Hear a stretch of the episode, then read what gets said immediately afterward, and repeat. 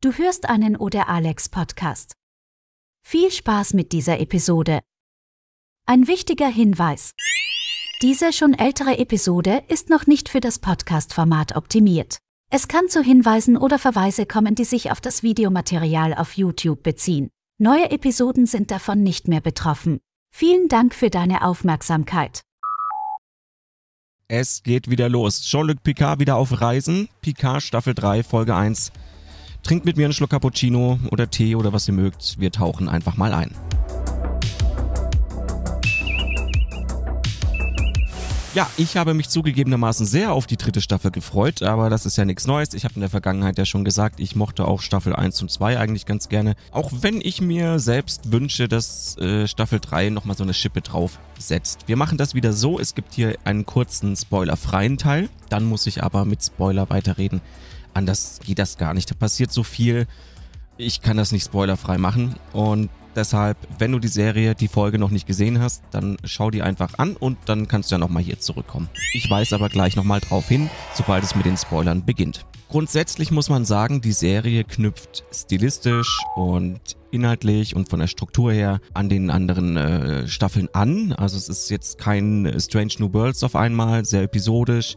Nein, es bleibt eine fortlaufende Story und das wussten wir eigentlich auch schon vorher. Also hier gibt es nichts Neues. Die Serie sieht immer noch gut aus. Mir gefällt der Stil eigentlich ganz gut. Ich mag das Moderne. Also ich äh, habe mir immer gewünscht, über Jahre hinweg mal wieder Star Trek zu sehen und zwar mit der heutigen Technik. Jetzt bekommen wir sehr viel davon und mir persönlich gefällt's. Ich mag das sehr. Da gibt's auch ein paar Shots während der Folge, die mir wirklich gut gefallen haben, aber da kommen wir dann in die Spoilerzone. Was ich vorweg auch schon mal sagen kann, ist, mich erinnert diese Folge an, an vielen Ecken und Kanten an die älteren Star Trek-Filme irgendwie hat mich das auch an, an manchen Stellen wirklich an Zorn des Khan erinnert. Hatte ich so das Gefühl, das wirkt, wirkt wie so ein klassischer Star Trek-Film. Also nicht negativ gemeint, auf, auf gar keinen Fall. Das hat irgendwie was Nostalgisches. Auf jeden Fall ganz cool. Wir bekommen natürlich noch nicht jeden von der Crew zu sehen. Es gibt, also die erste Folge ist eine Einführung. Es gibt natürlich wieder Seven of Nine. Wir haben Riker. Aber ansonsten tut sich da noch nicht so viel, was die alte Crew angeht. Wir sehen Ruffy wieder ähm, und bekommen zum Beispiel auch einen neuen Captain präsentiert. Zu dem kommen wir auch noch gleich. Aber die Folge fängt erstmal gemächlich an. Und da das eben eine Serie ist, die eine fortlaufende Story erzählt, kickt sie jetzt nicht so rein wie die erste Folge Strange New Worlds. Da muss ich echt sagen, Strange New Worlds war halt so Bam, ja, du kriegst halt eine kurze Einführung und dann gleich eine coole Story präsentiert. Und wenn die Folge zu Ende ist, dann freust du dich halt auf die nächste, aber du hast so eine abgeschlossene Story und warst so ein bisschen geflasht von, oder ich war zumindest geflasht von dieser Qualität und von der Erzählart. Hier kann ich noch nicht viel zu sagen, wie sich die Serie entwickelt, das müssen wir abwarten. Ist halt eine Einführungsfolge. Ich hätte mir gewünscht, dass man vielleicht die ersten zwei Folgen ausstrahlt, um einfach so ja ein bisschen mehr mitnehmen zu können, hat man halt sich dagegen entschieden. Okay. So, und damit ich jetzt nicht mehr so um den heißen Brei rumreden muss, würde ich sagen, ab hier die Spoiler, also nicht mehr spoilerfreie Zone, sondern jetzt kommen Spoiler ins Spiel. Deshalb der kurze Alarm. Legen wir los. In den ersten Szenen dieser Folge sehen wir erstmal Nebel und eine Melodie, die ich jetzt nicht ganz zuordnen kann. Ich habe mal kurz recherchiert, habe aber jetzt auf Anhieb nichts gefunden. Könnt ihr mir ja schreiben, falls ihr das erkannt habt. Was wir dann aber sehen, ist die SS Elios. Und da war ich ein bisschen verdutzt. Ich musste auch erstmal nachgucken. Man sieht dann auf einem LCAS-Panel die Bezeichnung des Schiffes, weil von außen sieht man das gar nicht. Die Bezeichnung SS wurde ja eigentlich viel früher verwendet äh, auf Vermessungsschiffe und Kolonisationsschiffen. Also dieses Schiff scheint auch nicht mehr ganz so frisch zu sein, ein bisschen älter, mit einem trotzdem relativ modernen Computersystem. Also wenn wir uns die LKs-Oberflächen ansehen, die erinnern uns stark an die Enterprise D und eben ähnliche Schiffe in diesem Zeitraum. Eigentlich ein ganz cooles Detail, hat mich irgendwie sehr gefreut, weil ich stehe auf Technik, ich stehe auf LKs. Ich mag das LKs-Computersystem absolut. Ich fand es cool, dass auf diesem Schiff nochmal so dieses ältere LKs zu sehen war. Aber ich bin, wie ich bleib dabei, ich bin verwundert, dass es ein S.S.-Schiff ist und keine USS. Und es wurde auch nicht wirklich erklärt. Vielleicht wird es im Laufe der Serie noch erklärt, der Staffel. Und dann kriegt man erstmal so einen Shot, so eine Kamerafahrt mit lauter nostalgischen Dingen. Zum einen sehen wir eine Halskette, die wahrscheinlich Beverly Crusher gehört. Dann sehen wir zwei Masken und auch da habe ich Probleme, die zu identifizieren. Die einzigste Folge, die mir aus Next Generation einfällt, die irgendwas mit Masken zu tun hatte, war, waren die, wo Data diese eine Gottheit verkörpert hat und Picard später die andere. Das waren aber nicht diese Masken. Ich weiß nicht genau, wo diese Masken herkommen. Dann sieht man einen portablen Computer oder beziehungsweise einen Computer, den wir aus der TNG-Ära kennen und da laufen Logbucheinträge ab. Und das fand ich ganz spannend. Ich habe da mal auch angehalten und geguckt, was denn da so für, für eine Sternzeit eingeblendet wird. Unter anderem zum Beispiel habe ich jetzt extra mal rausgesucht, äh, Sternzeit 41153,7 was ich, was mich jetzt zum Schmunzeln gebracht hat. Unser Ziel ist der Planet Deneb 4, hinter dem die große Unendlichkeit der unerforschten Galaxis liegt. Mein Auftrag lautet, die Raumbasis Farpoint Station zu überprüfen, die von den Bewohnern des Planeten Deneb gebaut Müsste aus der ersten Folge TNG sein. Nettes Detail. Vor allem, wenn man so verrückt ist und einfach die Szene anhält, die Sternzeit nachschaut und dann nachliest. Gibt zu, einige von euch haben das auch gemacht. Dann ist da so ein Koffer, ein Behälter äh, von Jack Crusher, das einzigste Mal, glaube ich, wo ich den gesehen habe, war, wo Beverly da drin rumgewühlt hat. Oder, oder warte mal, was? Was Beverly oder war es Wesley, der den aufgemacht hat? Ich weiß nicht. Aber auf jeden Fall kam dieser Koffer auch in TNG schon vor. Dann steht da noch ein Glas romulanisches oder andorianisches Ale. Man kann es nicht ganz so identifizieren. Es ist, glaube ich, sehr blau. K könnte auch saurianischer Brandy sein oder sowas. Aber ich will mich gar nicht so lange daran aufhalten. Ich fand es nur schön, dass die Eröffnungsszene ja so ein bisschen die alten Star Trek-Fans abholt. Ja, das war so, die Serie beginnt, die Staffel beginnt und man bekommt erstmal so ein paar Shots mit ein paar alten Dingen, wo man sich als alter Trekkie mal so Gedanken machen kann, okay, was ist das? Wo kommt das her? Äh, was steht da? Ich halt mal an und so. Ich, ich habe das zumindest gemacht und Ich habe da mal Spaß bei. Ja, und dann sieht man auch Beverly auf dem Schiff. Übrigens ist die Stimmung auf dem Schiff relativ düster. Ich weiß nicht, warum die da einfach keine Lichter anmachen können. ich verstehe es nicht. Ja, und das Schiff wird angegriffen von Unbekannten. Darüber können wir mal kurz sprechen. Also man weiß ja noch nicht viel über diese Angreifer. Äh, die entern auf jeden Fall das Schiff, kommen an Bord, sind zwei, drei Personen. Und diese ganze Szene fand ich ein bisschen befremdlich. Also erstmal sperrt Beverly eines ihrer Besatzungsmitglieder ein. Ich glaube aber nicht, um ihn zu opfern. Hat, hat zuerst gewirkt, als ob sie äh, sich jetzt abschottet und den da opfert. Äh, das fand ich schon sehr verwirrend, aber ich glaube, die hat ihn eingesperrt, um ihn zu schützen. Trotzdem wirkt diese komplette Szene ein bisschen aggressiv. Also Beverly ist so richtig auf Krawall gebürstet. Na, also die äh, kommen dann an Bord, wollen die erschießen. Warum und weshalb wissen wir nicht. Beverly hat dann Phasergewehre und so eine Art Shotgun zumindest kam es mir so vor in der Hand und ballert die halt weg und desintegriert die einfach. Ja, also die ballert da drauf und die lösen sich in Luft auf. Und auch als der letzte zu Boden geschossen wird, eigentlich schon bewegungsunfähig ist, killt die den einfach. Das ist irgendwie nicht die Beverly Crusher, die ich kenne. Aber vielleicht hat sie einen Hintergrund, warum sie so ist. Und vielleicht ist dieser Gegner so gefährlich, dass ihr da auch keine andere Wahl bleibt, als so hart zu handeln. Das ich möchte ich jetzt einfach mal im Raum stehen lassen. Aber es war schon sehr befremdlich, dass sie vor allem als Ärztin die Leute da oder die Aliens einfach so wegballert. Übrigens, die Aliens habe ich nicht erkannt. Ich weiß nicht, ob es sie schon mal gab. Entweder haben die komische Masken auf oder sehen sehr seltsam aus. Auf jeden Fall weiß ich nicht, was das für Wesen sind wie wir aus den Trailern schon wissen, sie setzt einen Notruf ab, bevor sie auf Warp geht und erstmal entkommen kann. Und dann wird's mal kurz ein bisschen ruhiger. Wir wechseln wieder, wie in den zwei Staffeln zuvor, auf das Chateau Picard. Äh, Picard sitzt mal wieder oder ist mal wieder in seinem Anwesen. Ich glaube, das hatten in den ersten zwei Staffeln auch schon, oder? So hat es immer begonnen. Auf seinem Anwesen. Und die machen da gerade Frühjahrsputz. Also auf jeden Fall ist Laris auch dabei und die quatschen miteinander. Da gibt's auch so einen schönen Shot mit diesem Enterprise D Ölgemälde. Das habe ich mir so angesehen und gedacht, das würde ich mir hier auch hinhängen. Fand ich echt schön. Das sind so die Details, die ziehen sich auch durch die erste Folge so ein bisschen fort. Man kriegt halt hier und da einfach, einfach Fanservice. Ich weiß, vielen da draußen gefällt das gar nicht so. Die möchten eine eigenständige Serie haben und mögen diese vielen Hinweise vielleicht gar nicht mal so gerne. Ich stehe drauf und da stehe ich auch zu. In der ganzen Szene in dem Gespräch mit Laris kriegt man auch zwei wichtige Sachen mit. Chaldris 4 war es, glaube ich, der Planet, wo Picard mit Laris hinziehen möchte. Das heißt, die zwei sind zusammen und das finde ich irgendwie süß. Ich weiß nicht, ich mag das. Ich mag das, dass die zwei zusammengekommen sind. Irgendwie finde ich, finde ich Laris toll und ähm, in der Serie passen die zwei auch ganz gut zusammen, finde ich. Ich glaube, die ergänzen sich ganz gut. Und die zweite wichtige Sache ist, einige von euch haben das in der Vergangenheit schon gemutmaßt bei den Trailern. Jordi arbeitet beim Flottenmuseum und ich glaube, das wird noch wichtig für spätere Ereignisse. Mittlerweile habe ich schon fast die Vermutung, dass sie sich dort eventuell Dinge ausleihen, Schiff ausleihen oder im Museum Moriarty treffen. Da ist jetzt vieles möglich, mag ich jetzt gar nicht mal so arg spekulieren. Das überlasse ich euch. Dürft gerne spekulieren. Gerne in den Kommentaren. Ja, und da geht's halt darum, dass eben Picard mit Laris äh, wegziehen möchte. Picard möchte das Chateau hinter sich lassen. Lässt auch so durchblicken, dass er ja vielleicht äh, schon ein bisschen wieder mehr in der Gegenwart leben möchte. Auch wieder Neues entdecken möchte, neue Abenteuer erleben möchte, die ja auch schneller kommen, als ihm lieb ist. Und das finde ich irgendwie cool. Ja, es war in den ersten zwei Staffeln nett zu sehen, dass Picard sich ja so ein bisschen zur Ruhe gesetzt hat, ein bisschen runtergekommen ist, die Dinge mal von außen betrachtet hat. Aber es ist schön auch zu hören, dass Picard selber sagt, trotz seines ho hohen Alters, ja, hey, ich möchte auch mal wieder raus, ich möchte auch mal wieder was erleben, ich gehe das Abenteuer mit dir ein, lass uns weggehen. Da kommt eine weitere Szene, die, die wir schon aus dem Trailer kennen der Kommunikator fängt an zu piepsen und er weiß erstmal gar nicht, wo das herkommt. Ich meine, die machen ja gerade Frühjahrsputz, das heißt, da liegen ganz viele Kisten, auch viele ältere Sachen rum.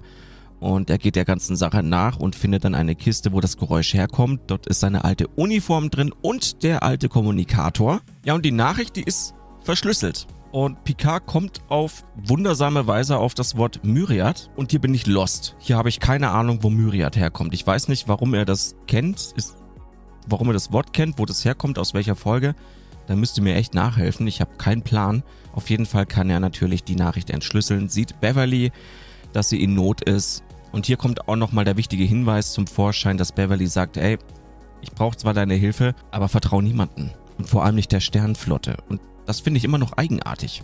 Ja, lange Rede, kurzer Sinn. Er bespricht es nochmal kurz mit seiner Liebsten und natürlich muss er der Sache nachgehen und trifft sich erstmal mit Will Riker höchstpersönlich in einer Bar.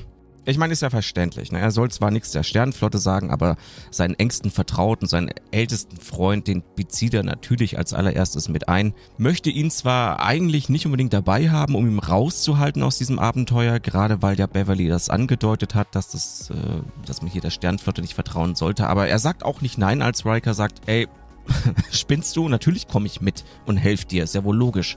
Äh, schön war in der Bar-Szene auch, dass da so kleine äh, Schiffchen rumstanden und die dienen als Souvenir äh, für den Frontier Day. Nämlich im Hintergrund ist ein Plakat zu sehen, wo das auch draufsteht, 250 Jahre Sternflotte. Das ist auch eine coole Referenz zu Enterprise mit Archer. Fand ich ganz nett. Haben aber im Vorfeld ja auch schon mitbekommen.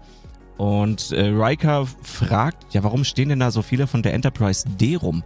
Und die Barkeeperin sagt, naja, was die dicke Klobige, die will halt keiner haben. was? Die Enterprise D ist ein schönes Schiff? Auf jeden Fall musste ich in der Szene kurz schmunzeln. Fand ich einfach nett. Ja, und ein nicht ganz so erfreuliches Detail kam während dem Gespräch zwischen Riker und Picard auch raus. Und zwar dass er mit auf die Mission geht, weil er glaubt, dass es ganz gut wäre, Diana und seine Tochter auch mal eine Weile alleine zu lassen. Anscheinend kriselt's da ein bisschen zwischen denen. Das finde ich, finde ich nicht cool. Ja, ich meine, die haben jetzt so viele Jahre gebraucht, um endlich zueinander zu finden. Die haben ein schönes Leben gehabt. Haben wir ja in der ersten Staffel, war es in der ersten oder war, war in der ersten schon, oder? Wunderschönes Leben zusammen und jetzt soll es wieder kriseln? Jetzt, jetzt stimmt wieder was nicht? Oh, bitte hört auf damit. Das will ich nicht hören. Ja, die sind jetzt endlich, endlich zusammen, endlich glücklich, haben eine Tochter.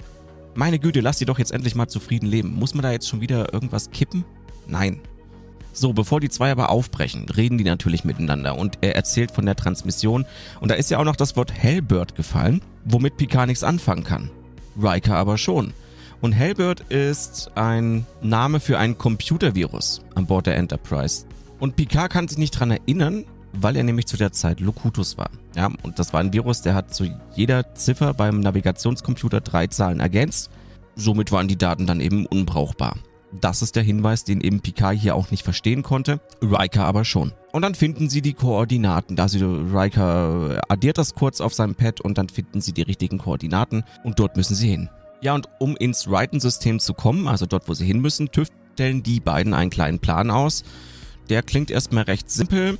Eine unangekündigte Inspektion auf einem Föderationsschiff. Und zwar auf der Titan A natürlich. Die, äh, wir wissen im Vorfeld, dass es natürlich hier um die Titan A geht, dass Picard sich auf der Titan aufhält. Also das ist jetzt auch nichts Neues. An der Stelle muss man sagen, macht einen schon ein bisschen stutzig. Ich meine, okay, ja, der eine ist Admiral AD, der andere ist hochdekorierter Captain. Natürlich können die eine unangekündigte Inspektion machen, dass das aber irgendwie keiner groß mitbekommt oder dass es dann auf dem Schiff sofort mal hinterfragt wird oder also dass der, wir kommen gleich nochmal zu dem Captain von der Titan. Mm, Der hätte ja eigentlich, weil er eh schon ein skeptischer Mensch ist, sagen müssen, okay, das lasse ich jetzt mal kurz von der Sternenflotte abchecken. Auf der anderen Seite könnte ich mir vorstellen, dass hier einfach nicht gezeigt wurde, dass Riker sich vielleicht im Vorfeld erkundigt hat und gesagt hat, hey, wir würden gerne mal mein altes Schiff, das überholte alte Schiff, besuchen mit einer unangekündigten Inspektion und die Sternenflotte hat ja gesagt, kann schon sein. Es wurde halt nicht gezeigt und das wirkt in dem Moment ein bisschen komisch, weil nämlich die beiden, also Picard und Riker, sofort zu dem Schiff fliegen, also ohne dass vorher erklärt wird, wie Riker das angestellt hat. Weil ich kann mir nicht vorstellen, dass du einfach in einen Shuttle steigst und eine unangemeldete Inspektion machen darfst, ohne dass das irgendjemand irgendwie hinterfragt. Und dann bekommen wir einen Shot zu Ruffy, die ein bisschen fertig aussieht. Und wir haben ja auch schon ein bisschen spekuliert bei den Trailern, ob die denn irgendwie abgestürzt ist, ob die wirklich ernsthafte Probleme hat. Ich glaube auch nach wie vor, die hat sie, gerade Aggressionsprobleme. Aber es ist alles nicht so, wie man dachte. Sie holt sich Informationen. Sie arbeitet für den Sternflottengeheimdienst und ist da im Untergrund unterwegs, um sich Informationen zu beschaffen. Und da geht es um die Red Lady. Also Ruffy versucht irgendwas für die Sternflotte rauszufinden, irgendwas Schlimmes, eine Jetzt muss ich meine Gehirnzellen anstrengen. Es ist so viel passiert in dieser Folge. Da ging es darum, dass aus dem Daystrom-Institut eine gefährliche Waffe geklaut wurde. Und Ruffy muss eben dafür sorgen, dass die Waffe wieder zurückkommt, beziehungsweise dass die, die die geklaut haben, zur Rechenschaft gezogen werden. Aber erstmal geht's zurück zu Picard und Riker. Ich mag's auch in dieser Folge, diese vielen kleinen, lockeren Szenen, die uns so ein bisschen in alte Zeiten zurückversetzen. Ja, zum Beispiel, wo die beiden im Shuttle sitzen und so miteinander ein bisschen rumfeixen. Wo zum Beispiel Riker sagt, hey, das wird schon alles, wir kriegen das, wir kriegen das hin, wir werden schon nicht erwischt. Setz einfach dein mürrisches Gesicht auf und so weiter. Das finde ich immer ganz nett, wenn, wenn sowas äh, mit reinkommt und die ganzen Situationen ein bisschen auflockert. Das kennen wir ja auch aus dem Star Trek-Universum. Also, dass der Humor einfach nicht zu kurz kommen darf. Das muss mit drin sein. Ja, dann kommen sie aufs Schiff und werden begrüßt von Seven of Nine, Commander. Aber nicht Commander Seven of Nine, sondern der Captain von diesem Schiff möchte, dass sie sich Annika Hansen nennt. Er möchte sie nicht mit Seven oder Seven of Nine ansprechen. Bei ihm herrscht Zucht und Ordnung, Commander Annika Hansen. Man sieht aber schon, dass ihr das gar nicht so passt, weil sie identifiziert sich ja schon ihr ganzes Leben lang mit, mit dem Namen Seven of Nine und Seven hat sie gerade so akzeptiert. Ich glaube, ihr gefällt das nicht so richtig, dass sie Hansen genannt wird. Also ich sag mal so, wenn ich Captain wäre von so einem Schiff, ich glaube, ich wäre nicht so kleinlich. Ich glaube, ich würde ihr zugestehen, dass sie sich Seven nennen darf, dass die Leute sie Seven nennen dürfen, weil das ist ja auch so ein bisschen Gewohnheitsrecht. Ich kann es aber auch verstehen, wenn du ein Captain bist, der etwas konservativer ist, dass du sagst, nee, hier werden die Namen verwendet und dann sprechen wir dich auch mit deinem Namen, mit deinem vollständigen und richtigen ursprünglichen Namen an. Was du in deiner Freizeit tust, ist dir überlassen. Zeigt aber auch, dass sie mit ihrem Captain, glaube ich, auch nicht ganz so warm ist. Es war schon mal der erste Hinweis. Ja, und dann unterhalten die sich halt ein bisschen miteinander und dann wird auch so ein bisschen Informationen ausgetauscht, wohin die Reise geht und so weiter und so fort. Und dann wird's schön.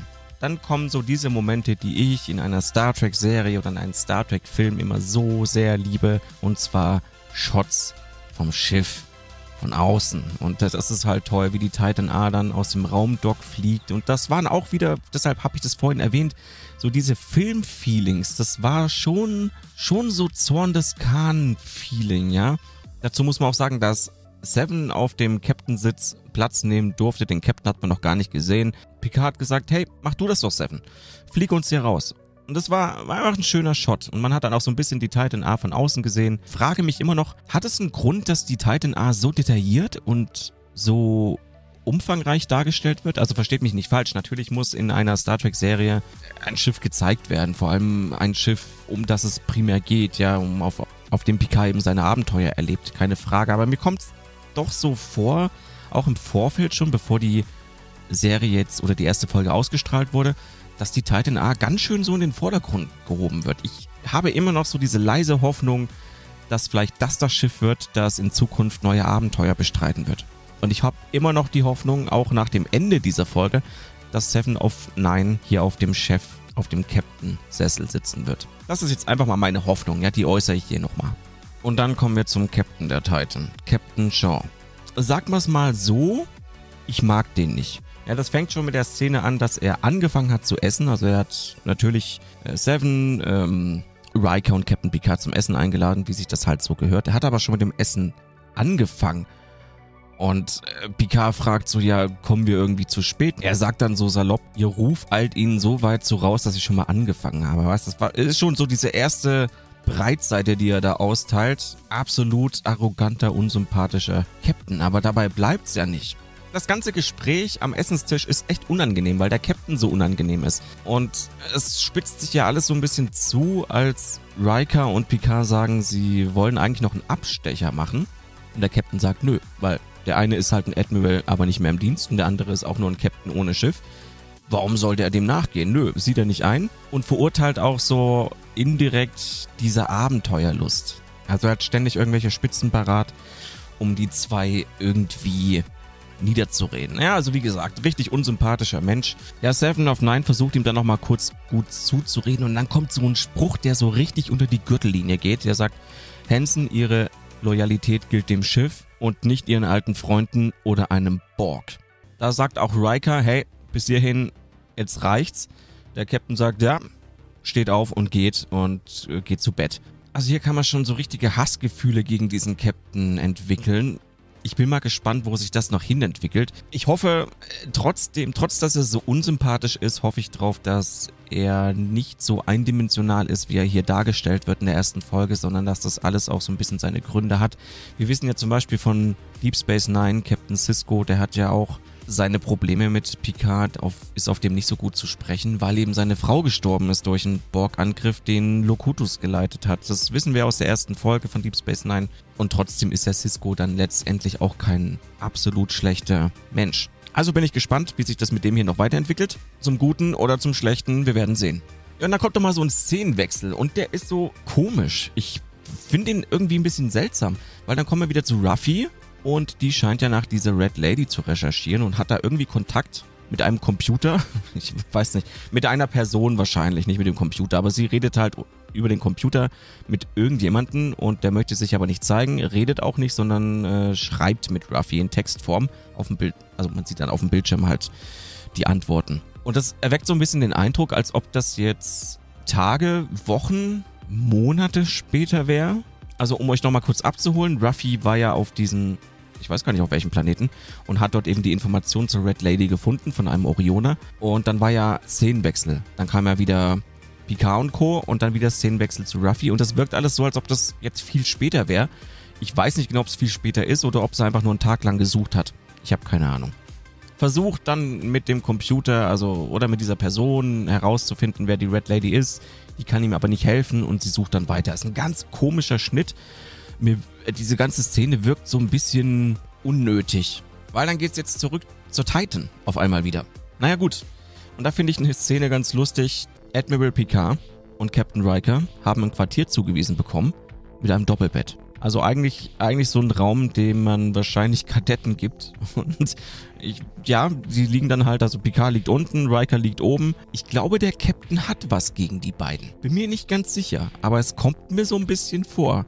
Die Hinweise häufen sich. Ja, und Seven, die ist ja nicht doof. Die zitiert die beiden zu sich und spricht zu Picard wie zu einem Freund und sagt, wenn ihr mir jetzt nicht die Infos gibt, was ihr hier wirklich wollt, schmeiße ich euch aus der Luftschleuse. Und ja, dann erzählt Picard eben die ganze Geschichte. Ja, und Seven erzählt während dem Gespräch so ein bisschen, dass sie auch so ihre Probleme hat. Bei dem Captain auch kein Wunder. Sie kann sich nicht so richtig entfalten, ist ja zur Sternflotte zurück, weil Picard ihr das vorgeschlagen oder nahegelegen hat. Und Janeway hat sie gesagt. Janeway hat sie auch dazu gedrängt, wieder zur Sternflotte zu gehen. Fand ich Fand ich einen netten Hinweis. Jetzt hat man wenigstens mal irgendwas von Janeway gehört. Weil, versteht mich nicht falsch, ich mag die Serie und ich finde es cool, dass Seven dabei ist. Ich fand es nur immer sehr komisch, auch schon seit der ersten Staffel, wo Seven auftauchte, dass da nicht auch mal Janeway aufgetaucht ist und irgendwie wenigstens mal eine Folge mit integriert wurde. Ich weiß nicht, ob Kate Mulgrew keinen Bock hatte. Sie hat ja ähnliches schon mal auf dem Panel auf der Destination Star Trek erwähnt, dass wenn sie zurückkehrt, dann nur mit was eigenem. Vielleicht hat sie auch einfach keinen Bock gehabt, da mitzumachen. Vielleicht wurde sie sogar gefragt. Ja, wir wissen wir ja nicht. Ja, und Seven hatte einfach eine Vorahnung und hat Befehle missachtet und ist zum Raiden-System geflogen.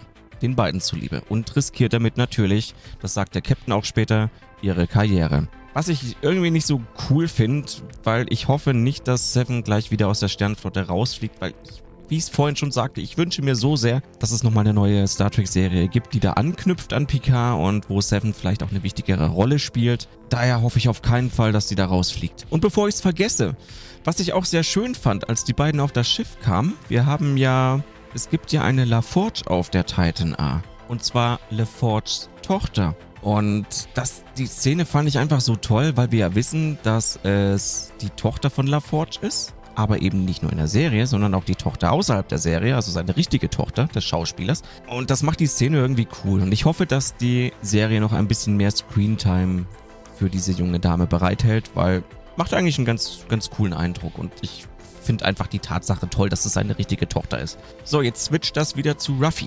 Und ich muss jetzt nochmal an der Stelle sagen, ich finde diese Szenenwechsel nicht so gut. Also, wir haben ja auch in Strange New Worlds solche Geschichten wie es gibt Story A, Story B, Story C. Und ich finde die durchweg zum Beispiel in Strange New Worlds gut geschnitten und gut miteinander verwurstelt. Hier in der ersten Folge Picard finde ich diese zwei Handlungsstränge echt schlecht miteinander kombiniert. Also wie gesagt, wir, wir switchen jetzt wieder zu Ruffy. Die findet dann etwas über die Red Lady heraus und zwar auf dem Planeten. Welcher Planetin ist denn das nochmal? Könnt ihr mir das in den Kommentaren verraten, welcher Planet das war? Kam das überhaupt vor? Wissen wir das überhaupt? Ich kann mich jetzt nicht erinnern, wo das gesagt wurde. Da gibt es auf alle Fälle ein Sternflottenquartier, ein Sternflottengebäude und da steht eben eine rote Figur davor, das ist die Red Lady. Das findet sie halt heraus. Wir wissen aber auch wieder nicht, hat sie jetzt wieder einen Tag gebraucht, hat sie fünf Tage gebraucht, hat sie einen Monat gebraucht, um das herauszufinden. Fliegt dann dorthin. Und hier kommt, glaube ich, der größte Schnitzer, der mich am meisten schon in dieser ersten Folge gestört hat. Sie fliegt dorthin, möchte berichten, dass ein Anschlag geplant ist und dann fliegt das Ding halt in die Luft. Also rein zufällig, wenn sie das rausbekommt, in dem Augenblick, wo sie dahin fliegt, ist es schon zu spät, erreicht dort keinen und das Ding wird zerstört. Ah, ich hoffe ja, oder ich habe noch die leise Hoffnung, dass das vielleicht noch erklärt wird, dass sie vielleicht beobachtet wurde. Wer weiß das schon.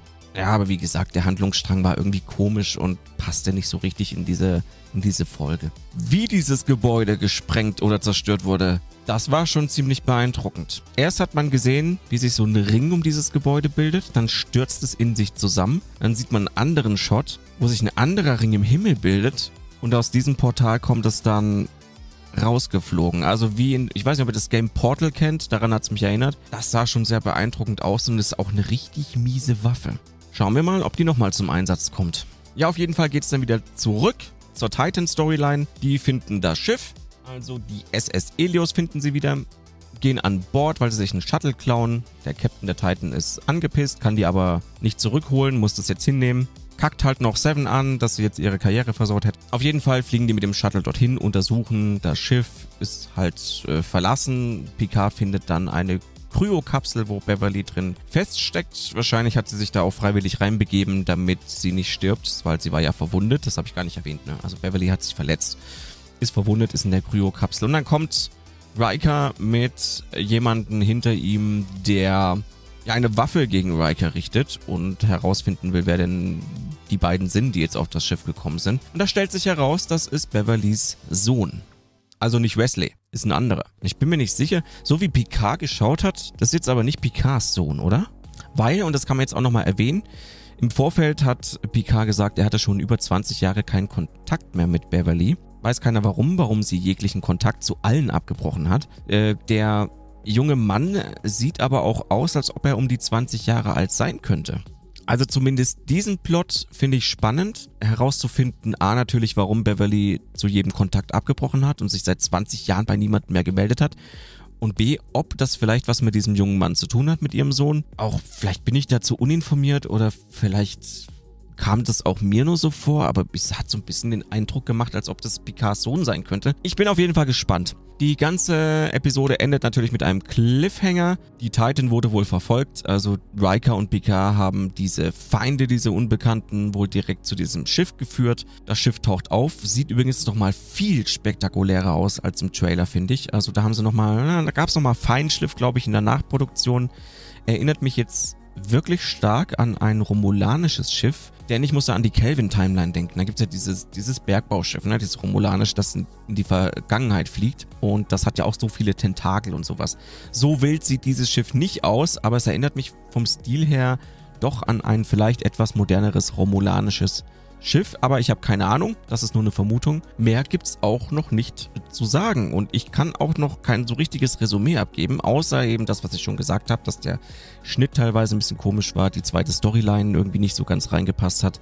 Wie das aussieht und so, habe ich ja alles schon drüber geredet. Man muss einfach warten, wie sich die Story entwickelt, vor allem wenn die alten Besatzungsmitglieder nach und nach auch wieder zusammentreffen, zusammenkommen ich bin zugegebenermaßen auch immer noch ein bisschen skeptisch. Ich glaube aber auch nicht so skeptisch wie viele von euch. Ich freue mich auf die nächsten Folgen. Ich bleibe aber dabei, ich wünschte, die erste Folge hätte mich noch so ein bisschen mehr abgeholt.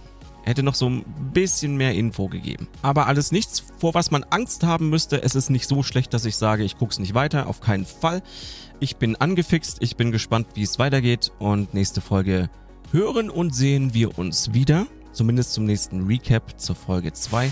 Ja, und damit war's das. Vielen Dank noch an die Patreon und YouTube-Unterstützer, das Kollektiv. Auch wieder die Captains extra erwähnt. Alex Trojan, Benjamin Leuteritz, vielen Dank, dass ihr Captains seid.